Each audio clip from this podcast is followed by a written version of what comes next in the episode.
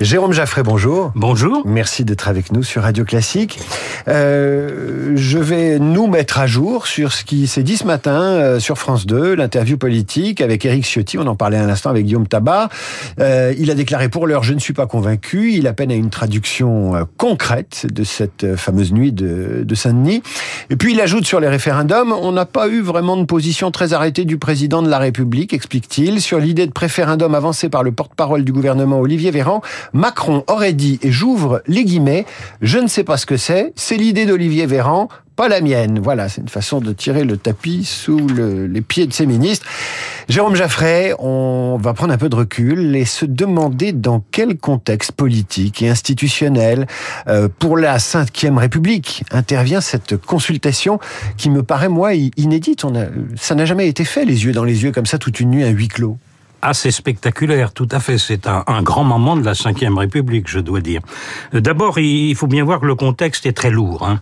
La rentrée, cette rentrée, l'une des plus difficiles euh, dont j'ai la mémoire, c'est-à-dire à la fois l'état d'esprit des Français est extrêmement négatif c'est un état d'esprit d'inquiétude, euh, de d'absence totale de confiance dans le personnel politique, bien au-delà du président. Hein. C'est une situation dans laquelle les Français n'ont pas davantage confiance dans les oppositions. Euh, ils n'ont pas envie, en grande majorité non plus, de voir arriver les oppositions au pouvoir. Ils ne sont pas satisfaits du pouvoir en place. C'est une situation donc extrêmement euh, pénible. Sur le plan politique, on sort quand même des émeutes au début de l'été, d'un débat très dur sur les retraites et qui a laissé des traces.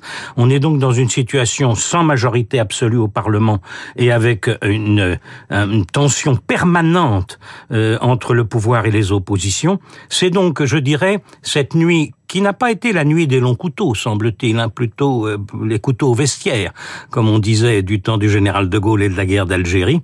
Euh, cette nuit, euh, elle a du coup été un, une forme de contournement par Emmanuel Macron des difficultés euh, politiques devant lesquelles il se situe. Avec un paradoxe que vous avez souligné hier quand on s'est parlé au téléphone, vous m'avez dit très justement quel paradoxe pour ce président qui a fait sauter les partis politiques en 2017 de les appeler d'une certaine façon à son secours aujourd'hui à Saint-Denis Alors à son secours ou à son, chevet. Euh, C'est-à-dire que au fond, dans cette affaire de contournement, le premier contournement, c'est quand même celui euh, de la première ministre et, du fonctionnement normal des institutions de la Ve République. Dire que euh, ce qui sort de cette nuit, c'est qu'on va déjà faire une conférence sociale, c'est la tâche normale du ou de la première ministre sous la Ve République. Vous dites qu'il n'y en avait pas besoin pour organiser ou prévoir une, une conférence sociale ou un Grenelle. En quoi. tout cas, bon. c'était le rôle du ou de la première ministre de prendre ça en mmh. main et non pas d'avoir cette situation. Le contournement, utiliser les partis pour contourner le Parlement, les groupes parlementaires et le blocage au Parlement euh, devant lequel Emmanuel Macron est, en part, est, est toujours soumis à une menace extrêmement forte sur ce plan-là, c'est la deuxième opération. Euh, ce qui ressort quand même, c'est un aveu. C'est que l'élection présidentielle, Marine Le Pen l'a dit, et elle ne dit pas forcément que des choses fausses, Marine Le Pen. Elle a dit euh, que l'élection présidentielle, la campagne présidentielle n'a donc pas joué son rôle. Qu'un an après la présidentielle, on soit dans la situation où il faut se réunir tous ensemble pour essayer de discuter des problèmes du pays, mais c'est le rôle de la campagne présidentielle devant les Français. Et vous dites une, quelque chose de complètement inédit, vous avez raison sur ce plan. D'habitude, vous avez soit la première ministre réunit les chefs de parti pour une réunion d'information, euh, par exemple en cas de crise internationale grave, euh, attentat, etc., soit le président reçoit tour à tour les grands leaders politiques. Mais se mettre autour d'une table et en plus les garder 12 heures, c'est quelque chose de terrifiant. Hein Emmanuel Macron, le premier grand débat qu'il avait fait, c'était en direct sur les chaînes de télévision d'info et, et ça avait duré 7 heures. Et on voyait que les élus n'en pouvaient plus.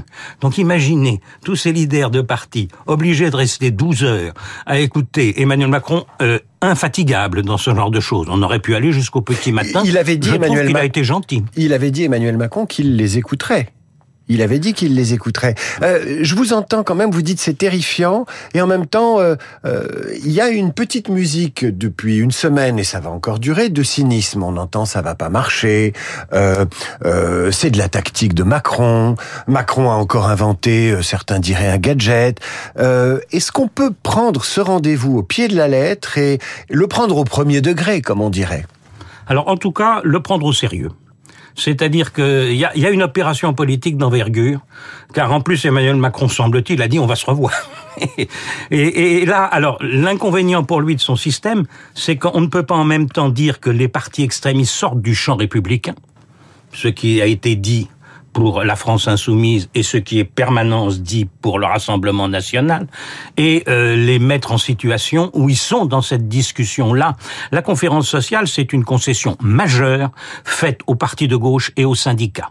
C'est-à-dire que ce qui n'a pas été fait au moment des retraites, elle s'est demandée par la CFDT depuis longtemps, hein, sur réexaminer le problème des carrières euh, et étudier la situation des branches sociales où on est en dessous du SMIC. Mais c'est un paradoxe. C'est un paradoxe quand même de forme. Accorder aux syndicats euh, un rendez-vous à l'occasion d'une réunion dans laquelle ils sont pas conviés. Enfin, je veux dire, c'est tordu. Hein. Et, c'est un peu une punition pour le patronat aussi, auquel le pouvoir reproche beaucoup de ne pas s'être manifesté en termes de soutien pendant la réforme forme des retraites. Là, donc, il y, y a, un jeu politique. La question du référendum est aussi posée. Euh, Guillaume Tabar vient de l'analyser euh, dans son éditorial. Euh, D'abord, cette phrase absolument stupéfiante sur son ministre chargé de la rénovation démocratique, Olivier Véran. De dire c'est une idée d'Olivier Véran, je ne sais pas ce que ça veut dire. C'est un peu c'est pas moi, c'est lui. Euh, je rappelle euh, Jérôme Jaffray, et je le dis à nos auditeurs parce que je l'ai pas rappelé depuis trois minutes, que vous êtes euh, l'invité de cette matinale et politologue. Et effectivement, il y a quelque chose de surréaliste à tirer le tapis sous les pieds d'Olivier Véran, qui a peut-être une bonne idée. Le préférendum, vous l'avez compris comment? Bah, euh, comme le président ne sait pas ce que c'est, on va lui expliquer. Euh, d'un peut-être le préférendum, si on comprend ce que dit Olivier Véran.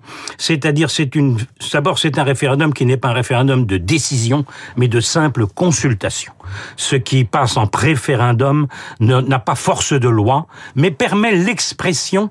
Alors moi, j'ai travaillé dans les sondages pendant de très longues années. C'est une sorte de sondage géant, gigantesque, dans lequel vous posez des questions que normalement les instituts posent. Est-ce que vous vous êtes euh, favorable à la mise en place du service national universel obligatoire pour les jeunes entre 17 et 19 ans pendant une durée de deux mois. Ce serait un sujet, par voilà, ce type de question et vous avez une réponse. Donc ça, ça, ressemble un peu à la consultation trottinette de la ville de Paris. Enfin, je veux dire, statutairement ou légalement, c'est Alors, simplement, c'est la force du suffrage tel qu'il s'exprime. C'est-à-dire que, par exemple, derrière le SNU, si vous avez 80% de oui et des millions de participants à un préférendum, vous avez une force politique qui se dégage et qui dépasse du coup les clivages de partis et qui fait que le Parlement doit ensuite se saisir. C'est un contournement du Parlement quand on y réfléchit bien. C'est-à-dire, si vous faites des types de consultations pour faire avancer des dossiers, on peut penser par exemple à la proportion on peut penser à la réduction du nombre d'élus par fusion des conseillers départementaux et des conseillers régionaux, ce qui était la réforme Sarkozy de 2008, créant des conseillers territoriaux, mais diminuant de moitié le nombre des conseillers départementaux et régionaux. Euh, vous avez une force qui fait du coup que le Parlement derrière, soit si vous avez plusieurs millions d'électeurs qui se sont manifestés et un vote très largement positif, il est extrêmement difficile au Parlement derrière de dire qu'il ne n'approuve pas ce qui se passe. Radio Classique, il est 8h23, nous recevons le politologue Jérôme Jaffray, il connaît tout sur la Ve République. Euh, moi, je un esprit assez concret. À quoi ça ressemble une feuille de préférendum avec laquelle on va voter? Il y a, ça ressemble à un QCM. Il y a des énoncés, une dizaine de propositions. Vous l'avez dit, le SNU, euh, la proportionnelle. On peut lister tous ces sujets sur un même bulletin. Les gens disent plutôt oui, plutôt non. Ils le mettent dans l'urne et s'ils sont par millions, le préférendum est une réussite. Alors, euh, on voit bien la, la puissance de l'innovation que ça signifierait. Le risque derrière, c'est quoi? C'est que ça paraisse une manipulation. C'est qu'il y a un boycott massif des partis d'opposition qui disent non. Et le risque, c'est le plouf. C'est-à-dire que finalement, les électeurs ne se dérangent pas et ne vont pas voter. Le plouf et le flop. Euh, voilà, plouf flop euh, à la fois, ce qui serait une performance. C'est donc quand même quelque chose d'extrêmement difficile à faire. Mais vous avez, euh, par exemple, alors ce qui est référendum. Le référendum, faut comprendre, c'est qu'il est C'est-à-dire, il a force de loi. Il change soit la Constitution, s'il est dans les règles de la Constitution, par exemple le droit de l'IVG dans la Constitution, pourrait être là une la partie référendaire de cette consultation, puisque là les, les assemblées, Assemblée nationale et Sénat ont déjà voté ce texte. Soit c'est effectivement une consultation, c'est-à-dire vous donnez votre avis. Et là, on peut imaginer, par exemple, euh, même la proportionnelle. Pour être clair, le référendum est soumis euh, à de très nombreuses règles constitutionnelles. Euh, le préférendum et cette série de consultations sur une feuille ou deux feuilles euh, est plus souple d'utilisation. Maintenant, il y a la question de la faisabilité euh, en pratique euh, dans le calendrier et, et, et la faisabilité politique. J'imagine que si préférendum ou consultation il y avait, il faudrait nommer une commission, un président insoupçonnable et impartial à la tête de cette commission. Il faudrait trouver un calendrier. Et là, dès qu'on parle de calendrier, dans un an, moins d'un an, c'est les européennes. Bien sûr. C'est-à-dire que c'est un objet non seulement non défini, mais dont on ne voit pas encore comment et à quel moment il pourrait s'inscrire. Euh, alors, il y a euh, des problèmes techniques, effectivement, faire comprendre que vous pouvez avoir un, un référendum pour décider et un préférendum pour donner votre avis, euh, ça a beaucoup reculé cette nuit avec la petite phrase sur Olivier Véran, hein, l'hypothèse du préférendum. On s'amuse à, en parler parce que c'est une idée intéressante. Bah, on s'amuse, on s'amuse, mais les Américains, dans certains scrutins, posent pas mal de questions qui peuvent ressembler à un préférendum dans certaines élections aux États-Unis. Et puis on a nos voisins suisses euh, qui votent assez souvent, alors pas des préférendums, des référendums, mais ils en ont pris l'habitude. Alors Hervé Gattegno, que vous entendrez dans la revue de presse dans un instant, il me disait oui, mais les Suisses, ils votent toujours non. c'est d'ailleurs, c'est d'ailleurs le problème majeur des référendums. Les référendums politiques en France se sont transformés en machine infernale contre le pouvoir. C'est d'ailleurs pour ça que nous n'en avons aucun depuis 2005 qui a laissé un souvenir tragique. Vous dites les européennes, alors par exemple, certains disent, mais pourquoi ne pas le faire le jour des européennes? Mais c'est tuer complètement l'idée, le jour des européennes. Les européennes, ça sert à quoi?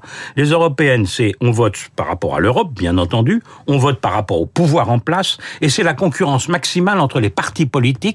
On le voit par exemple avec les problèmes de la gauche et de la NUPES, chacun veut faire sa liste et ça va se bagarrer largement entre eux.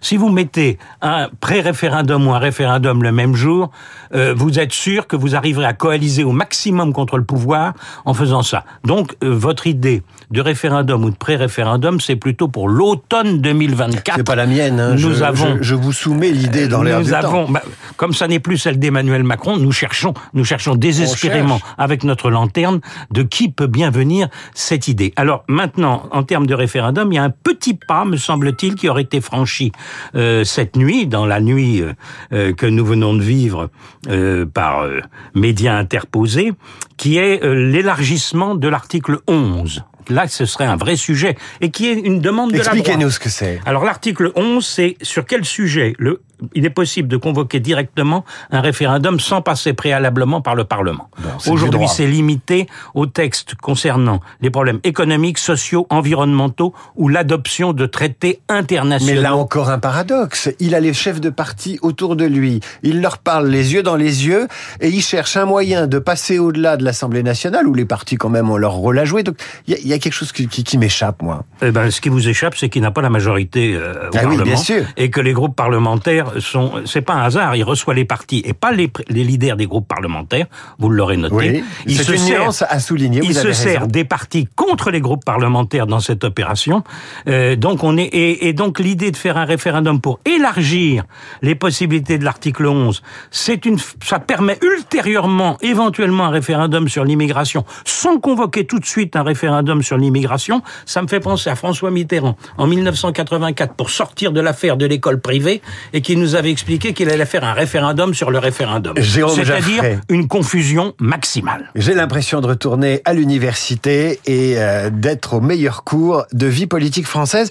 Jérôme Jaffré, euh, c'est le champion des concertations, euh, Emmanuel Macron. Euh, bah, déjà la concertation euh, à l'occasion d'une campagne présidentielle, des législatives que son élection a provoqué. Ensuite, le grand débat avec les gilets, jaunes, le, le, Conseil du climat avec le tirage au sort. J'en passais des meilleurs, les Grenelles, les grands rendez-vous sociaux, etc., etc. Est-ce qu'il les utilise sans... Est-ce qu'il les dilapide, ces moyens de concertation, ou est-ce que véritablement la Ve République est en bout de course démocratique confère la réunion de cette nuit oui, c'est la question qu'on peut se poser. Vous avez tout à fait raison.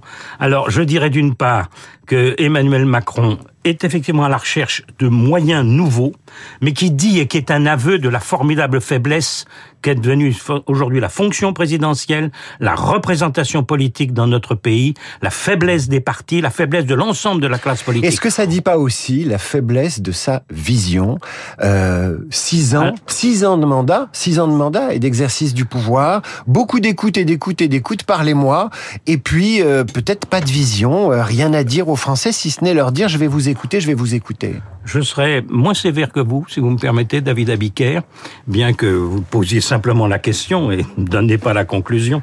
Euh, la vision, me semble-t-il, est toujours là. Et en revanche, le problème, c'est comment arriver à faire avancer les choses comment elles viennent pas être bloquées. Et c'est la question des quatre années qui restent de la fin de mandat présidentiel, avec ces opérations de contournement, euh, d'innovation, et qui peuvent finir par effectivement des flops gigantesques. Ne, ne le perdons pas de vue. Jérôme Jaffré, politologue et chercheur associé au Cevipos, merci, au Cevipof, merci d'avoir été l'invité de cette matinale. Euh, à suivre la revue de presse d'Hervé Gattegno et la saisissante interview de Salman Rushdie à la une du